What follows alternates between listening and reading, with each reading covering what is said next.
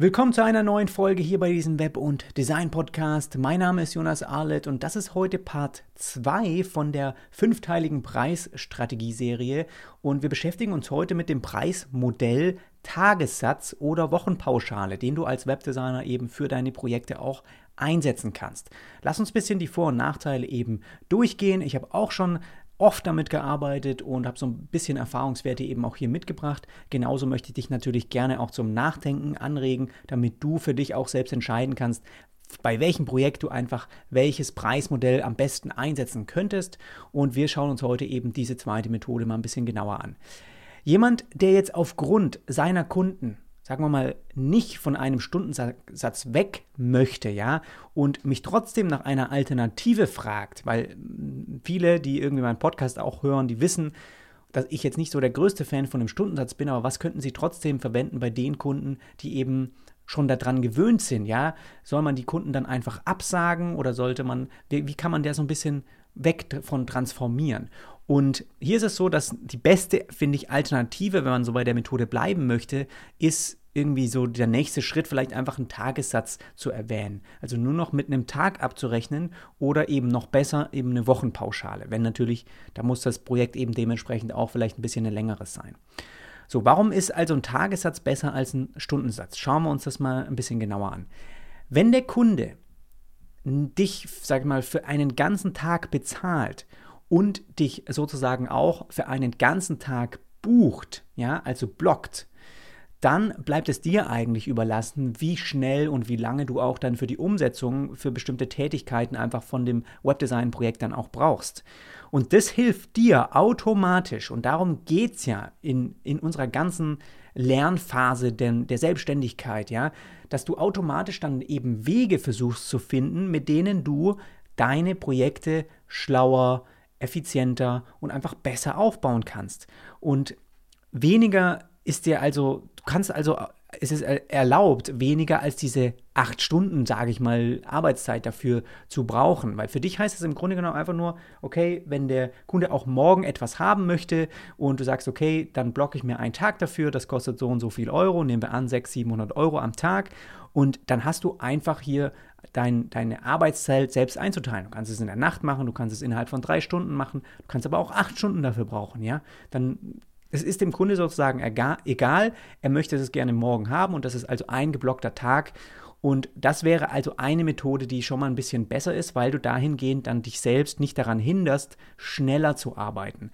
Vergleichen wir das nochmal mit der Methode 1, der Stundensatz, hindert dich so ein bisschen daran, weil du sozusagen genau das abrechnest, was du auch letztendlich an Zeit investierst, um eine Aufgabe, eine Tätigkeit sozusagen fertigzustellen. Und der Kunde bezahlt dich genau auch dann dafür. Vielleicht trackst du dann irgendwie deine Zeit nebenher und dann kannst du, vielleicht will der Kunde das auch nachher sehen und überprüfen, aber das ist einfach fürs Vertrauensverhältnis nicht ganz so optimal. Der Kunde ist vielleicht auch manchmal frustriert, weil, hä, Letztes Mal, als wir dir gesagt haben, kannst du die und die Sachen einpflegen, hast du dafür irgendwie nur drei Stunden gebraucht. Jetzt auf einmal brauchst du da irgendwie sechs Stunden für. Warum hast du das jetzt irgendwie mehr abgerechnet? Es kommt einfach zu Diskussionen, die vielleicht unangenehm für beide Seiten sind. Und bei so einem Tag ist es klar für den Kunden erstmal ein größeres Investment. Aber wenn du eben schon von vornherein bei einem neuen Auftrag, sage ich mal, so dahin gehst und sagst, du rechnest es eh nur Tagessätzen ab und schätzungsweise bei den Tagen, ähm, die du eben, äh, oder für dieses Projekt, denke ich ich mal schätzungsweise wären es vielleicht äh, vier, fünf Tage und dann weiß der Kunde auch ungefähr das Investment, das auf ihn zukommt. Die Tücken dahinter, die schauen wir uns gleich an, aber das ist so ein bisschen die Idee dahinter, ja, oder der Unterschied zu einem Stundensatz, wo du wirklich eigentlich ja exakt das abrechnest, was du auch dann dran sitzt.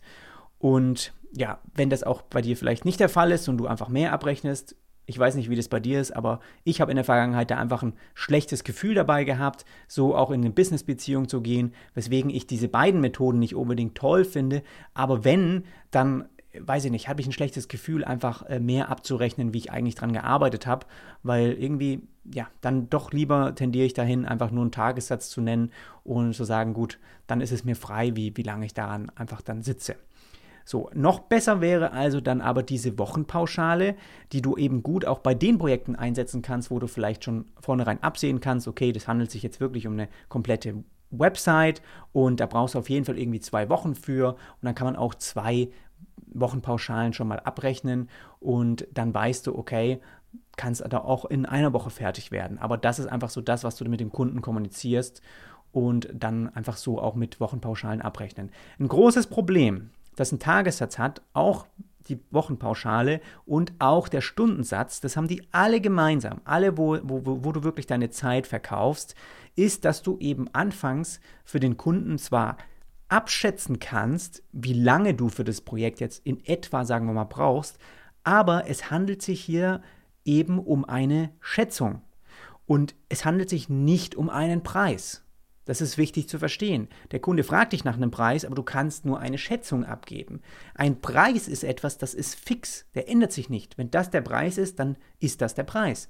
Und wenn der, ähm, du kannst ihm sozusagen nicht 100% äh, im Voraus genau sagen, gut, ich, so und so lange sitze ich da dran und so viel äh, werde ich dann abrechnen, weil einfach das mit einem Stundensatz ja nicht möglich ist. Das ist immer eine Schätzung. Er fragt dich also, okay, was, was denkst du, was, äh, was, ist, was kostet das Projekt dann nachher so ungefähr? Und der Kunde weiß das wahrscheinlich schon, wenn der eh dran gewöhnt ist, dass er mit einem Stundensatz arbeitet, dann will der von dir aber vielleicht ein Minimum irgendwie wissen. Und dann kannst du sagen, ja, ich kann das jetzt nicht 100% genau im Voraus sagen, aber ähm, ja, wahrscheinlich irgendwie Minimum x Tage. So. Und wenn du mal irgendwie auf deine letzten Projekte geschaut hast, dann kann es eben gut sein, dass dir diese Zeit eigentlich nie gereicht hat, ja, weil es irgendwie in unserer Branche wahnsinnig schwer ist, solche Tätigkeiten, die wir auch machen, irgendwie genau exakt genau vorauszusagen. Es gibt natürlich als Webdesigner auch mal, dann musst du mal Sachen implementieren, die du vielleicht davor noch gar nicht gemacht hast. Es gibt natürlich auch mal Aufgaben, die rechts und links vielleicht doch mal mit dazukommen, die du dann ein, mit einarbeitest und so weiter. Und das ist also wahnsinnig schwer, das im Voraus irgendwie klar zu definieren. Und ja, deswegen ist das eben schon mal vom für den Kunden von aus Kundenperspektive eben sehr, sehr sage ich mal, für die Business-Beziehung eigentlich nicht so geil, weil er kann damit nicht gut kalkulieren. Er weiß nicht, was er in seinen, seine Kalkulationen als Investment mit reinschreiben soll, weil es ist ja nur eine Schätzung. Es kann natürlich das Doppelte sein, kann auch das Dreifache sein. Ähm, er weiß es eigentlich nicht genau. Und das heißt, er geht im Nachhinein vielleicht von diesem Projekt eher mit ein bisschen Frust dann äh, weiter, wie dass er das alles eben gut fand. Ja? Also ich weiß nicht, wenn du mal ein Projekt abgerechnet hast mit einem Stunden- oder Tagessatz und dem Kunden dann am Ende doch irgendwie ähm, zwei, drei Tage mehr sagst, als er eigentlich am Vor, äh, als du davor irgendwie ihm kommuniziert hast, ist immer so ein unwohles, ein schlechtes Gefühl für beide Seiten. Und das versucht man ja eigentlich in einer guten Business-Beziehung zu vermeiden, ja. Und das ist einfach so ein Punkt, der ist wichtig, glaube ich, mal sich vor Augen zu halten, dass es einfach hier kein Preis ist, den du im Kunden sagst, sondern eine Schätzung. Und in diesem Fall muss der Kunde dann wahrscheinlich, wenn es dann mehr ist, mehr bezahlen, als wie vor Projektbeginn eben vereinbart. Und das führt automatisch dann zu Frust. Im schlimmsten Fall führt es auch irgendwie zum bitteren Nachklang, hatte ich auch schon, ähm, dass der Kunde dann in dir jemanden sieht, der seine Zeit irgendwie nicht gut ähm, richtig einschätzen kann und so weiter. Und das ist der Grund, warum ich persönlich eben schnellstmöglich immer empfehle auch allen Selbstständigen, auch die arbeiten, wenn sie diese Erfahrung mit einem Stundentagessatz gemacht haben und auch da so ein bisschen merken, ist nicht das Gelbe vom Ei, empfehle ich immer schnellstmöglich zu einem anderen dem nächsten Preismodell eben zu wechseln und das ist der Festpreis. Und die Vorteile und auch die Nachteile davon schauen wir uns im nächsten Teil dann genauer an. Aber das ist wirklich eine Preisstrategie, die mir in den vergangenen Jahren unheimlich gut geholfen hat, auch wirklich weitaus mehr für meine Projekte zu bekommen, wie ich wahrscheinlich mit einem Stunden- oder Tagessatz überhaupt möglich gewesen wäre. Ganz einfach, weil man dann viel anders an das Projekt rangeht und auch ganz andere Puffer damit ähm, eben einrechnen kann und die ja, Methode hat mir einfach ein besseres Gefühl gegeben, wenn ich dem Kunde irgendwie am Anfang schon sagen kann, was es am Ende für ihn für ein Investment ist und es ist dann nicht mehr und nicht weniger. Wie das genau aussieht, schauen wir uns also beim nächsten Mal an. Ich hoffe, da war heute ein bisschen was für dich dabei. Ansonsten hören und sehen wir uns beim nächsten Mal wieder. Bis dann, mach's gut.